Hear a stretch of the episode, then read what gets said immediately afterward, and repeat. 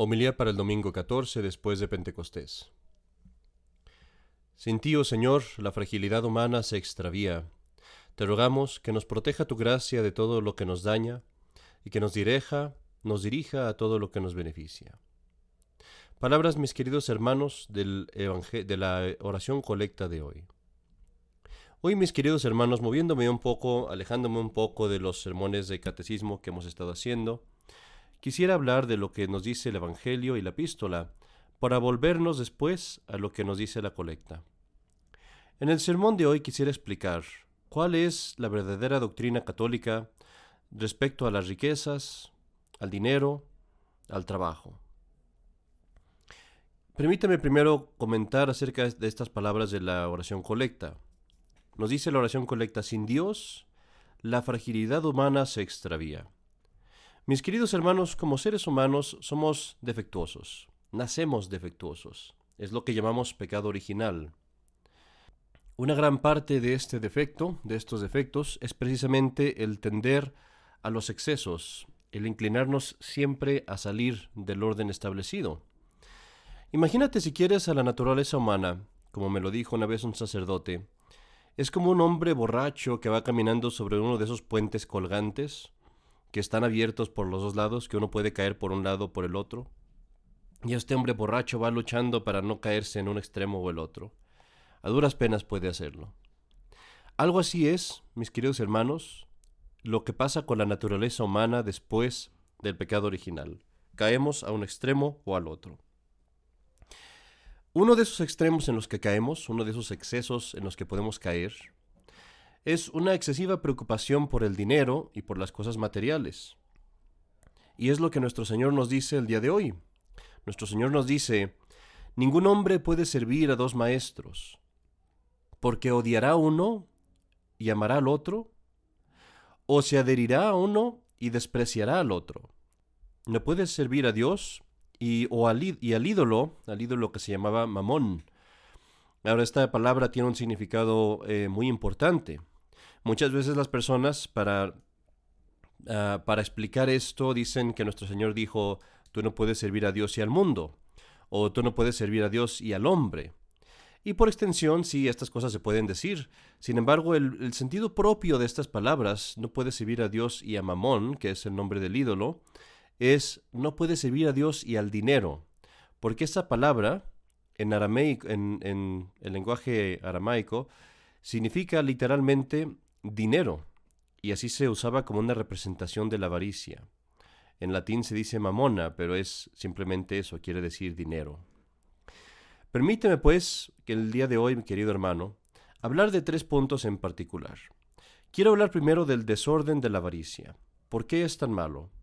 Quiero hablar segundo de cómo debemos de usar los católicos las riquezas, el dinero.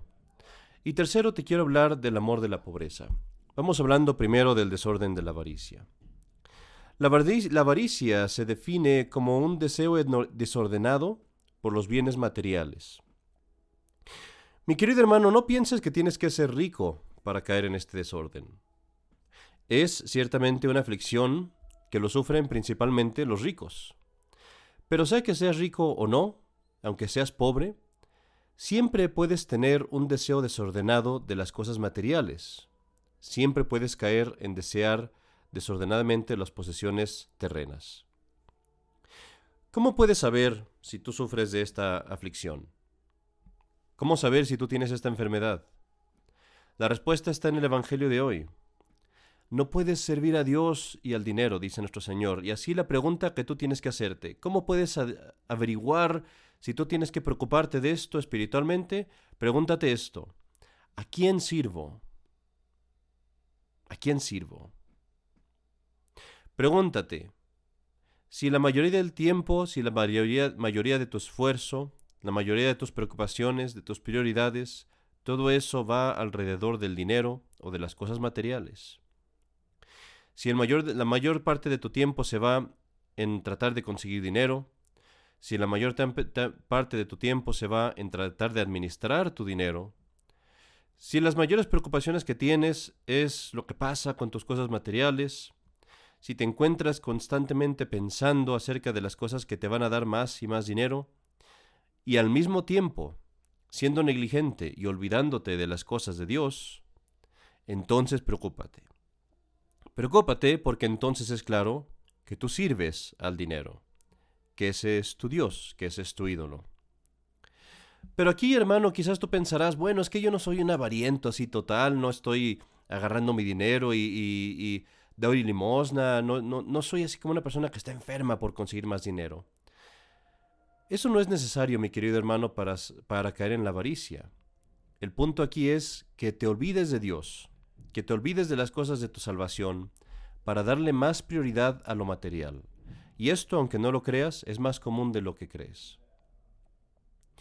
Pregúntate una cosa.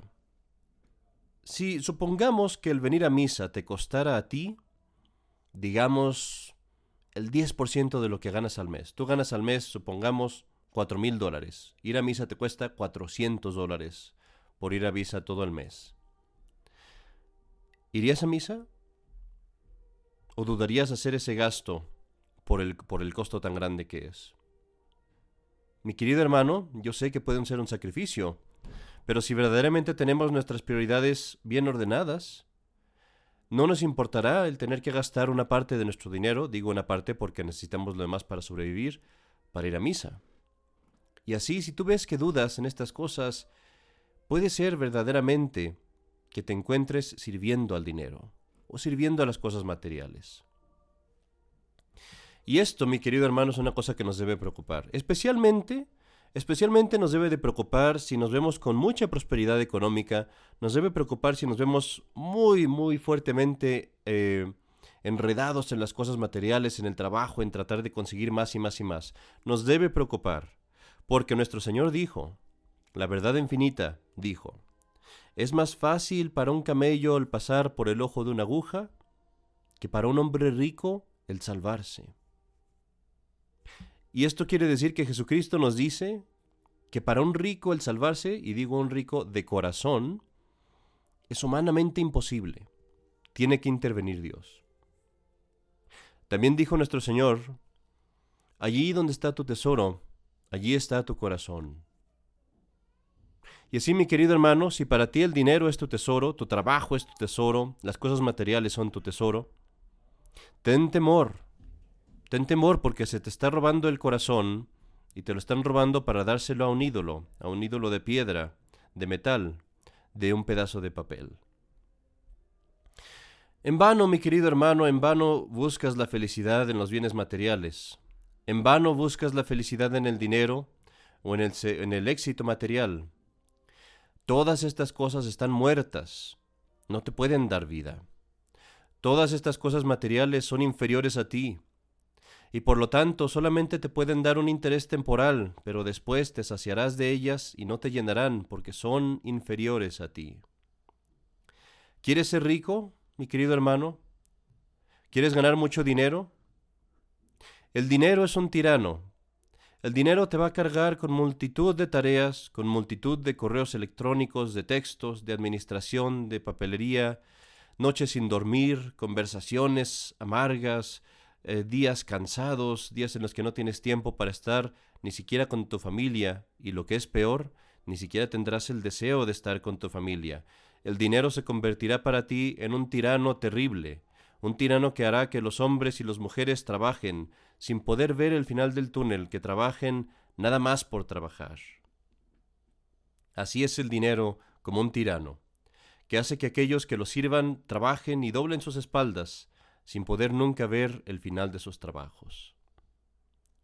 Dicen que ustedes quizás, alguno de nosotros haya trabajado ya en eso. Yo sé que cuando uno trabaja eh, cultivando frijol, las plantas de frijol son muy bajas, entonces lo que uno hace se va uno a la línea, al surco por donde trabaja en el frijol, y dobla la espalda, viendo hacia el suelo, y va recogiendo uno los frijoles. Es muy difícil estar levantándose, entonces uno se va con la espalda doblada todo el trayecto hasta llegar al final, y a veces pasa así una buena parte del día. Así es el dinero, mi querido hermano. Te hace doblar la espalda y ver siempre hacia el suelo y no ves el final de tu trabajo. Trabajas nada más por trabajar. Cuentan una historia de San, San Antonio de Padua. En cierta ocasión le pidieron que hiciera un funeral de un hombre rico. Y él en el funeral del hombre rico empezó a hablar mal de él, empezó a decir este hombre era un avariento, este hombre era una persona que causó mucho daño, empezó pues a decir lo que era el hombre. Y ya te imaginarás la reacción de la familia, todos se levantaron alebrestados, enojados, ¿cómo te atreves? a difamar así a nuestro familiar y en el día de su propia funeral. ¿Cómo es posible? San Antonio les dijo que su familiar estaba en el infierno. Y ellos no lo podían creer. Este, no, no, estaban muy enojados, obviamente. Y San Antonio, para probárselos, les dijo, vayan a donde está el tesoro, a donde tiene él guardado su tesoro, y vean si no es cierto lo que les digo. Allí van a encontrar su corazón. Pues fueron, al lugar donde este hombre guardaba todas sus monedas. Dicho y hecho, allí estaba su corazón. Aún así tenían la duda, ¿cómo es posible? Pensaron quizá esta fue una estratagema del monje franciscano para impresionar a la gente. Entonces van y abren el cadáver, que el cadáver estaba, pues, no tenía ninguna abertura antes, estaba normal. Abren el cadáver y ven que el cadáver no tiene su corazón. Era verdaderamente el corazón de ese hombre rico. Querido hermano, tú me dirás, bueno, pero yo, yo tengo un plan. Mi plan es trabajar mucho y juntar mucho dinero. Y ya que junto mucho dinero, entonces ya no voy a trabajar tanto, ya me voy a olvidar de dinero, ya voy a, nomás me voy a dedicar a, a disfrutar lo que he ganado. Me voy a retirar. Mi querido hermano, nuestro Señor mismo te responde. En el Evangelio en dijo una historia de un hombre rico que tenía mucho fruto. Ese día tuvo una cosecha muy grande.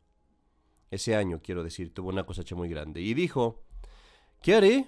Pues ya no tengo, ya no tengo lugar para poner todas mis, toda mi cosecha, todo esto que he ganado. dijo, voy a hacer esto. Voy a destruir mis graneros. Voy a construir graneros más grandes. Y allí voy a juntar todas estas cosas que he juntado en esta cosecha de este año. Y me diré a mí mismo, Ahora tengo muchos bienes juntados para muchos años. Descansa, come, bebe, alégrate, porque tienes mucho dinero para descansar. Nos dice nuestro Señor que Dios le dijo, necio, necio, esta noche te pediré tu alma. Y todas estas cosas que has juntado, ¿a quién irán? ¿Para quién serán? Y así nos, nos dice nuestro Señor, así es todo aquel que junta un tesoro para sí mismo, pero que no es rico delante de Dios. Así pues, mi querido hermano, sea que tengas riquezas, sea que no las tengas y las busques, pero si las sirves, si crees que te traerán alegría, si las ves como tu prioridad incluso sobre Dios, incluso sobre las cosas de Dios, estás perdido, hermano. Estás perdido, ciego, hambriento y sediento. Y lo que es peor, buscas esa agua y esa comida en donde no la encontrarás, la buscas en las cosas materiales. Padre, ¿qué me está diciendo usted aquí en el sermón? ¿Qué es lo que usted quiere que haga? Entonces, ¿se supone que no debo trabajar? Se supone que me van a llegar todas las cosas que necesito, la comida, el seguro de mis hijos, la escuela de mis hijos, la renta de la casa, todo me va a llegar nomás por sentarme y rezar. Yo no puedo hacer lo que hizo San Francisco, padre. Yo no puedo darlo todo, tengo hijos que alimentar, tengo mi familia, tengo mi esposa, tengo mis papás. ¿Qué es lo que usted quiere que haga, padre? Bueno, mi querido hermano, déjame hablarte ahora de la forma correcta de usar el dinero. No, yo no te estoy diciendo que dejes de trabajar. No te estoy diciendo que seas negligente con tu familia. Lo que te estoy diciendo es que hay una forma correcta de hacerlo. Hay una forma correcta de trabajar, de ganar el dinero, de administrarlo. Y lo ves aquí en estas palabras de nuestro Señor. ¿Qué dice nuestro Señor en el Evangelio? No estés ansioso, no estés ansioso. No estés ansioso por lo que has de comer, no estés ansioso por lo que has de vestir, no estés ansioso por dónde vas a vivir. Tan importante es esto, y esta es la clave para entender el Evangelio de hoy, que nuestro Señor le repite esto cuatro veces. Cuatro veces en muy pocas sentencias. ¿Cómo entonces hacer las cosas bien? Es así, mi querido hermano. Todo depende de la intención que tú tengas. Todo depende del por qué hace las cosas. Ve a trabajar, sí. Y no solamente eso, ve a trabajar con mucho esfuerzo y esfuérzate en tu trabajo. Y gana dinero, sí. Y es más, si quieres ganar más de lo que necesitas, gánalo y ahórralo. Pero lo que te digo yo es, no te preocupes, no estés ansioso, no hagas que esa sea tu prioridad. No sirvas al dinero, sirve a Dios en su lugar, sirve a Dios. Y así, mi querido hermano, en esto está la diferencia. Que cuando tú vayas a trabajar, tu intención no sea voy a ganar dinero, sino que sea voy a servir a Dios, que quiere que trabaje. Que cuando tú ahorras dinero, tu intención no sea me voy a hacer rico, sino que sea voy a servir a Dios, ahorrando para mi familia, ahorrando para dar limosna, tal vez.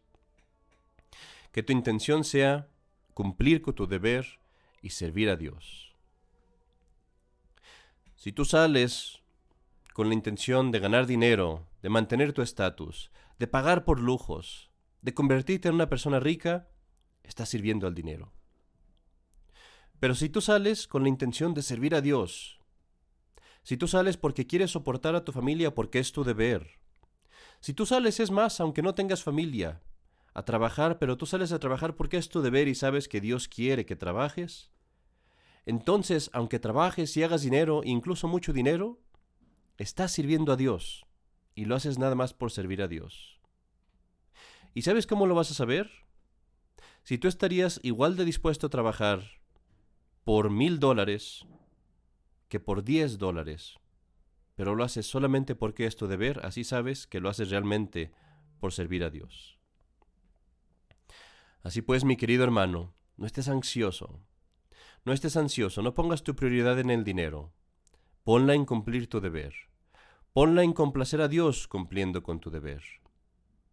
Trabaja porque eres un siervo de Dios y porque Dios te ha mandado que trabajes, y así servirás al Señor. Trabaja, sí, ve afuera y trabaja por amor a tu familia, por el deseo de ser un buen hombre, por el deseo de practicar la virtud, por el deseo de complacer a tu Creador, de tal forma que todo tu corazón y tu pensamiento esté más bien en agradar a Dios y en ganar el cielo cumpliendo con tu deber. Si hiciéramos esto, mis queridos hermanos, todos seríamos felices. La colecta de hoy nos dice, sin embargo, que la fragilidad humana siempre se extravía. Tú podrás decir, bueno, yo creo que trabajo así, yo creo que trabajo y, lo hago por servir a Dios. No creo que me engañe, pero a veces, mi querido hermano, sí nos engañamos. ¿Y quieres saber cómo sabrás si no te engañas? Te lo voy a decir con el tercer punto que dije. El amor a la pobreza. La pobreza es una virtud excelente, algo que todos los santos nos enseñaron. Pero la pobreza, mi querido hermano, no es un mandamiento. Dios no te dice, te mando que seas pobre. Dios te dice, te recomiendo que vivas con pobreza de espíritu. Te recomiendo que vivas alejado de las cosas materiales. Y así, mi querido hermano, tú como católico, debes de amar y aprobar la virtud de la pobreza, es decir, el deshacimiento de las cosas materiales. La practicarás en diferentes niveles. Los religiosos la practican totalmente, se deshacen de todas las cosas materiales. Otros la practican en, en, obra tal vez siendo pobres, aunque no pueden salir de la pobreza, pero lo hacen con resignación. Quizás Tú tienes una familia, quizás tú estás en el mundo, tú no eres religioso, y quizás sí tú tienes bienes materiales, pero te diré, aún así puedes practicar la pobreza. La puedes practicar comiendo con modestia, vistiendo modestamente, viviendo, en fin, gastando menos dinero del que ganas. No te estoy diciendo que te hagas un pordiosero, pero lo que te estoy diciendo es que seas desasido de las cosas materiales, que no pongas tu corazón en ellas. Mis queridos hermanos, si rezamos la oración colecta de hoy, vemos que todas estas cosas se nos explican allí. Por un lado, las cadenas que vienen con la riqueza, las cadenas que vienen con el dinero, con las posesiones, todas las tentaciones que vienen con estas cosas, con el materialismo, todas estas cosas pedimos a Dios que la retire de nosotros cuando, nos, cuando decimos en la oración, quita de nosotros lo que es dañoso. Y le rogamos a nuestro Señor en la oración colecta de hoy también que nos permita ver el bien de la pobreza, la seguridad que viene con la pobreza, todos los beneficios que nos da para la salvación del mundo, para nuestra salvación. Cuando decimos a Dios, dirígenos a lo que verdaderamente nos beneficia. Y así, mis queridos hermanos, el día de hoy, al decir esta oración colecta que ya la dijimos en la misa, repitámoslos ahora de corazón, pidiéndole a Dios con estas palabras. Porque sin ti, oh Dios, la fragilidad humana se extravía. Protégenos de las cosas que nos hacen daño con tu gracia, y dirígenos a aquello que verdaderamente nos beneficia. En el nombre del Padre, y del Hijo, y del Espíritu Santo. Amén.